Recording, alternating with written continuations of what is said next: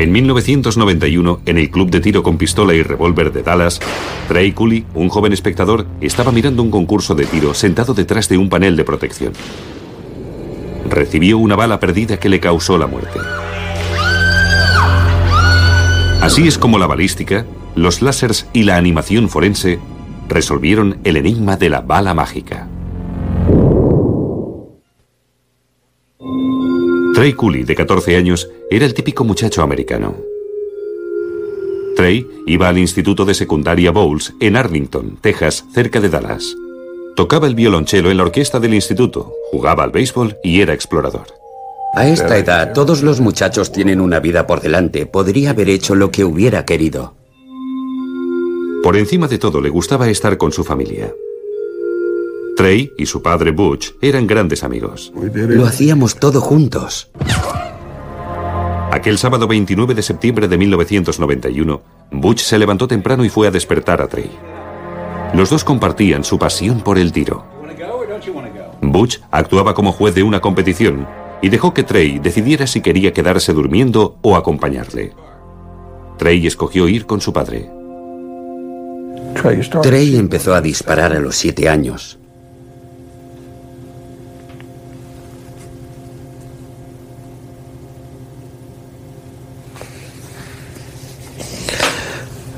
Le gustaba mucho. Cazó su primer ciervo a los ocho. Quería ser tirador profesional. Lo hacía muy bien. Trey se presentó voluntario en el club de tiro con pistola y revólver de Dallas para trasladar los resultados de los jueces al centro de puntuación oficial. Mientras esperaba, se sentaba en el edificio de las pistolas de aire comprimido para protegerse del cálido sol de Texas. Se sentaba justo detrás de la puerta, junto a dos mujeres que se encargaban de la puntuación, detrás de las personas que disparaban con pistolas de aire comprimido y solo con balines y pistolas BB. De pronto se escuchó un grito que helaba la sangre. Trey Cooley se desplomó. De su sien brotaba sangre. Su gorra de béisbol presentaba un minúsculo pero revelador orificio. Butch Cooley se encontraba en el exterior del edificio a pocos metros de su hijo cuando oyó los gritos. Aunque Butch Cooley había sido guardia estatal durante 21 años y estaba entrenado para afrontar emergencias, ningún entrenamiento podía prepararle para lo que estaba a punto de ver. Cuando llegué, vi que le habían dado.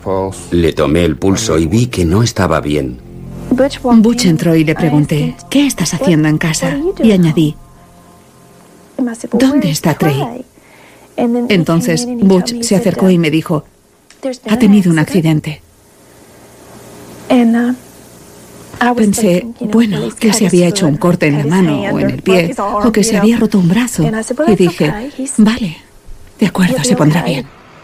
Una ambulancia trasladó rápidamente a Trey al Hospital Parkland Memorial de Dallas. Estaba tumbado en la cama, respirando, o quizás la máquina respiraba por él. Sus manos aún estaban calientes. Parecía que estuviera dormido. Seis horas después, Trey murió. Solo quería decirle que estaba muy orgullosa de él.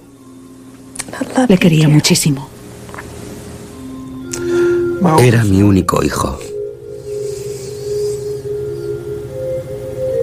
Mi mejor amigo. Mi compañero de pesca. Mi socio de caza. Sentí un gran vacío. Trey Cooley estaba sentado en una zona de seguridad del club. Fue un accidente que no debió suceder jamás. El detective Tom Peace y el criminólogo David Taylor tuvieron que esforzarse mucho para descubrir de dónde vino la bala que había matado a Trey. Tenían que determinar si el disparo fue accidental o intencionado. Butch Cooley había sido guardia estatal durante dos décadas. ¿Era posible que el disparo proviniera de un enemigo que hubiera podido crearse en ese periodo? O quizás la bala provenía del exterior, de uno de los campos de tiro exteriores, o tal vez de las cercanas vías de ferrocarril donde unos muchachos solían disparar contra el edificio de tiro con armas de aire comprimido. El principal problema de esa zona o esa escena era su tamaño. No estaba dentro de una casa o un apartamento, estaba en el exterior y ocupaba centenares de metros. La bala extraída del cráneo de Trey aportó unas cuantas respuestas y planteó nuevas preguntas. Era una bala pequeña, de poco más de un centímetro de longitud, pero letal. Larry Fletcher es el experto en armas de fuego que dirigió el examen balístico. La bala no estaba dañada. La bala estaba en muy buen estado. Fletcher midió y pesó la bala, confirmando que provenía de una pistola del calibre 45. No era ninguna sorpresa, pero su buen estado sí lo era. ¿Significaba eso que el disparo fue un impacto directo en lugar de un rebote? Esta es una bala del calibre 45 después de chocar contra una pared de cemento. Está muy aplastada, especialmente comparada con la bala que mató a Trey Cooley. Esta falta de daños lo habría explicado todo, si no fuera por un detalle. No era una típica bala del calibre 45. Esta bala está hecha a mano. Es artesanal. No es una bala comercial, sino que está fabricada con otros materiales, además de plomo, lo cual la hace mucho más dura. Uh, y puede soportar los daños del impacto mucho mejor. ¿Quién fabrica y usa ese tipo de balas? Butch Cooley lo sabía. Los tiradores profesionales suelen fabricar su propia munición. El motivo principal es ahorrar costes. La mayoría de tiradores que competían aquel día en los campos de tiro exteriores usaban balas hechas a mano, de modo que no hubo duda alguna de que la bala provenía de algún punto de las instalaciones en lugar de los muchachos de las vías del ferrocarril. La policía requisó las armas y muestras de munición de los tiradores que participaban en la competición. Cuando Larry Fletcher examinó las balas usadas aquel día en los campos de tiro del exterior, advirtió algo más. Uh, la carga de pólvora que aumentaba la velocidad de este tipo de bala en concreto. Básicamente los tiradores usaban armas con una carga de pólvora superior. Más pólvora significa que estas balas van más lejos y más deprisa que una bala normal del calibre 45. La próxima tarea de Fletcher fue comparar la bala que mató a Trey con las de una docena de armas. Como los humanos, cada arma deja una especie de huella digital. Se forma durante la fabricación del cañón del arma. Al horadar el cañón, el proceso crea un patrón único, diferente en cada arma. Cuando una bala pasa por el cañón, es rascada o marcada por este patrón único. Así, los investigadores suelen comparar las huellas de dos balas para determinar si se dispararon con la misma arma. Disparamos las armas y obtenemos muestras de prueba. Y después comparamos los resultados con la bala extraída en la autopsia. Se realizaron disparos de prueba con todas las armas usadas en el concurso de tiro y se compararon las balas obtenidas con la que se extrajo del cráneo de Trey. Fletcher tuvo dificultades para obtener una muestra exacta porque el aumento de pólvora creó temperaturas extremadamente elevadas durante el disparo del arma que fundieron algunas de las marcas distintivas de las balas. Pero Fletcher advirtió rastros de cera roja en la bala que mató a Trey. Todos los tiradores usan cera lubricante, pero solo un arma usaba cera roja. Larry Fletcher halló el arma de la que partió el fatal disparo. En aquel momento quedé totalmente convencido. Un concursante en la modalidad de pistola llamado Dan Smith usó aquella pistola el día de la competición. Disparaba en este campo de tiro exterior justo detrás del edificio de las armas con aire comprimido. Pero Smith dijo a la policía que no había podido disparar el tiro fatal. Estaba seguro de que todos sus disparos habían dado en el blanco y que no había fallado ninguno. Pero para Butch Cooley algo no cuadraba. Había pasado toda su vida entre armas de fuego y había ganado premios por puntería y seguridad en el uso de las armas. Sabía que los campos de tiro tienen que ser seguros, que no pueden producirse accidentes en ellos. No tenía ningún sentido. La policía se dio por satisfecha al comprobar que la muerte de Trey Cooley había sido un accidente. El informe de balística afirmó que la bala fatal provenía de un arma disparada desde una zona de tiro exterior durante la competición. ¿Pero cómo? El propietario del arma afirmaba que no había fallado ningún disparo, y el campo de tiro estaba diseñado para retener cualquier bala perdida. En primer lugar, hay una barrera entre el edificio de las armas de aire comprimido y el campo de tiro. Se llama Berma. Es un pequeño montículo de tierra de unos tres metros y medio. La berma se encuentra justo detrás de los blancos por si el tirador falla en dirección izquierda o derecha. Justo encima de los blancos, una serie de tablones de madera ensamblados forma un muro protector. Se llama pantalla y está diseñada para retener las balas disparadas ligeramente por encima del blanco antes de que salgan del campo de tiro. Finalmente hay dos tipos más de pantallas. Una a pocos metros delante de la línea de disparo y otra llamada ceja justo encima de la línea de tiro. Ken Buster es un consultor de seguridad con años de experiencia como tirador y un especialista en campos de tiro.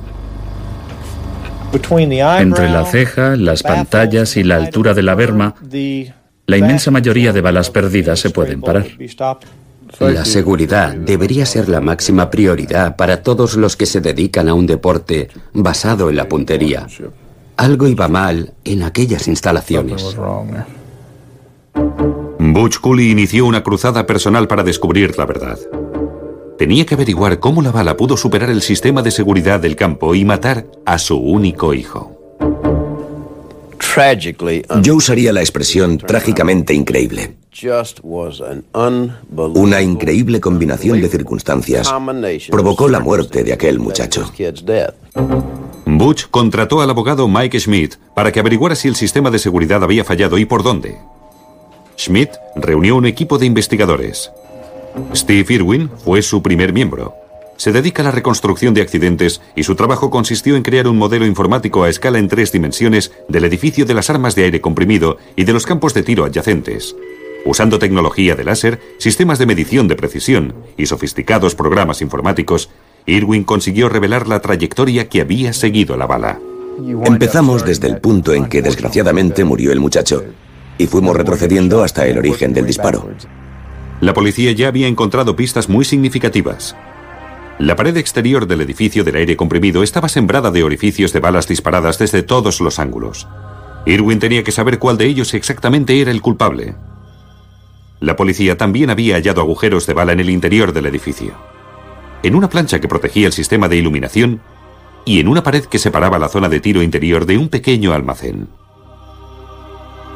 También había un arañazo reciente en el techo. El equipo de láser de Irwin estableció la trayectoria de la bala desde el lugar donde Trey estaba sentado, pasando por todos estos puntos. Desde Trey, a través de la plancha, el techo y la pared del fondo. Parecía increíble, pero cuadraba con todas las pruebas. Formaba más o menos una línea recta. Pero desde la pared interior no podía ver la pared exterior.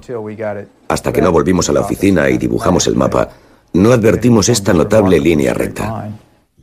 Una línea recta que conducía directamente a uno de los orificios de bala del panel de aluminio. Después bajaba hasta el campo de tiro, detrás del edificio del aire comprimido. Y acababa en la zona desde la que Dan Smith estaba disparando, pero sorprendentemente no en la línea de tiro.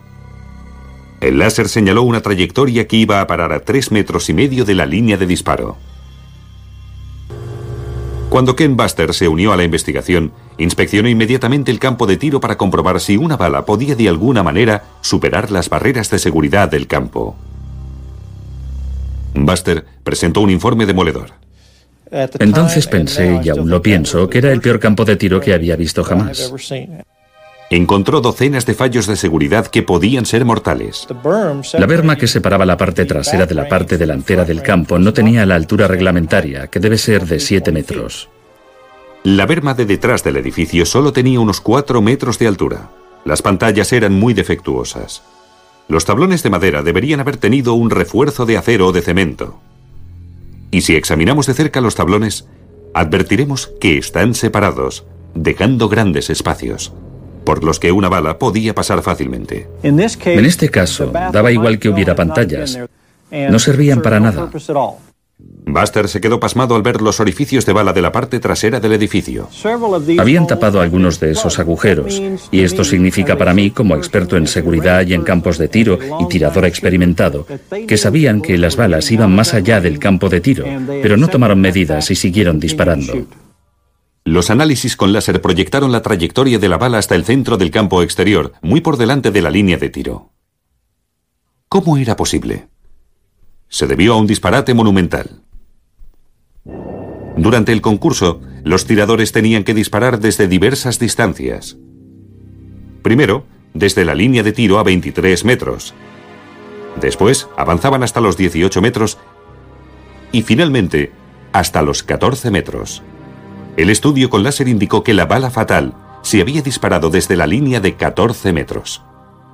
Iba contra todos los principios de diseño del campo permitir que en él se hiciera una competición de ese tipo. El modelo arquitectónico muestra claramente el problema. Al disparar desde la línea de 14 metros, los tiradores tenían que situarse delante de la ceja y la primera barrera de pantallas de protección. El ordenador de Irwin también mostró otra aterradora realidad.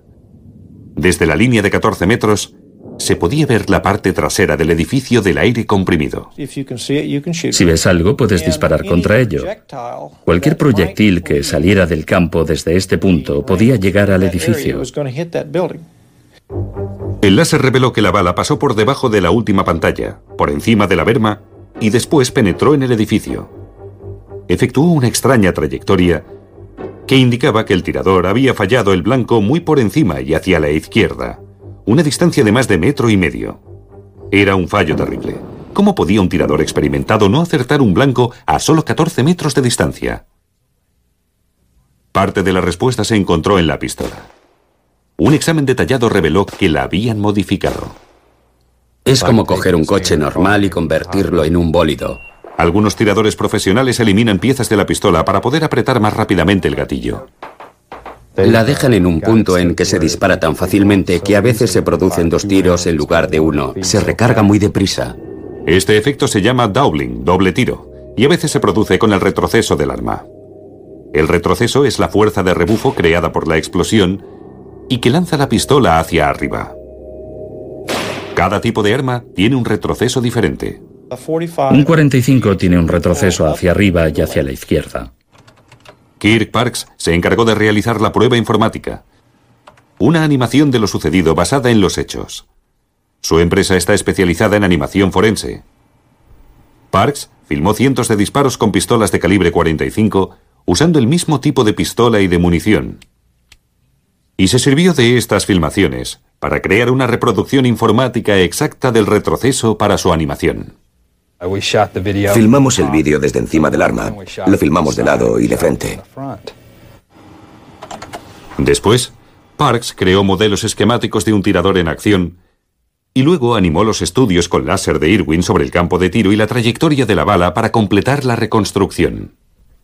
Nos dio los resultados exactos para generar la trayectoria de la bala que buscábamos, arriba y hacia la izquierda.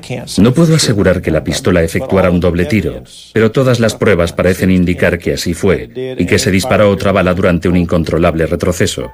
Esta animación forense consiguió demostrar lo que le sucedió a Trey Cooley la mañana del 29 de septiembre de 1991. Pero la animación demostró también que la bala realizó un sorprendente viaje. Una trayectoria casi increíble. Cuando Trey Cooley entró en el club de tiro de Dallas el 29 de septiembre de 1991, el campo de tiro era como una bomba a punto de estallar. En el exterior, en el campo de tiro de detrás del edificio del aire comprimido, Dan Smith, uno de los últimos concursantes del día, se colocó en la línea de tiro de 14 metros. Ello le obligó a colocarse ante las dos hileras de pantallas protectoras. Usando un arma trucada, Smith apuntó y apretó el gatillo. En una fracción de segundo se disparó otro tiro durante la fase de retroceso del primer disparo. Todo sucedió tan deprisa que el tirador no se dio cuenta de nada. La bala superó el blanco por encima y hacia la izquierda. Subió hacia arriba. Pasó por debajo de la última barrera de pantallas protectoras a unos 8 centímetros por encima de la berma. A una velocidad de 366 metros por segundo, la bala atravesó la plancha de aluminio. Cruzó el almacén sin tocar una escoba y unas tuberías por menos de 3 centímetros y traspasó una segunda pared entrando en la zona de tiro con aire comprimido. Entonces, la bala hizo algo increíble. Chocó contra un techo corriente y por razones desconocidas no continuó su camino hacia el tejado. Resbaló unos 17 centímetros por el techo antes de cambiar misteriosamente de dirección, efectuando un giro de 10 grados e iniciando una trayectoria descendente. Su velocidad se redujo a unos 275 metros por segundo. Perforó una pared de yeso y penetró en la cabeza de Trey.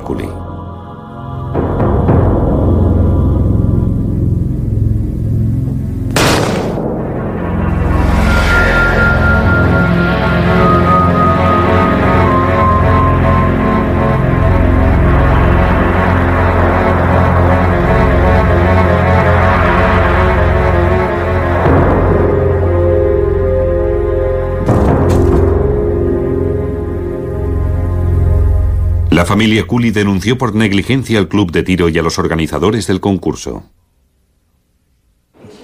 El juez que presidió el juicio civil se quedó impresionado con las pruebas visuales e informáticas aportadas. Llevo seis años y medio ejerciendo como juez. Y diría que este caso es de los dos, tres o cuatro mejores que he tenido por lo que respecta a la profesionalidad y eficiencia probatoria de las pruebas aportadas ante el tribunal. El abogado de Cooley afirma que la animación forense y los modelos explicaron esta tragedia de un modo insuperable. No podría haber obtenido el resultado que obtuve para la familia Cooley sin su colaboración. La animación también ayudó a Butch Cooley a comprender lo que le había sucedido a su hijo. Pero el padre de Trey no se ha quedado en paz. ¿Qué es la paz?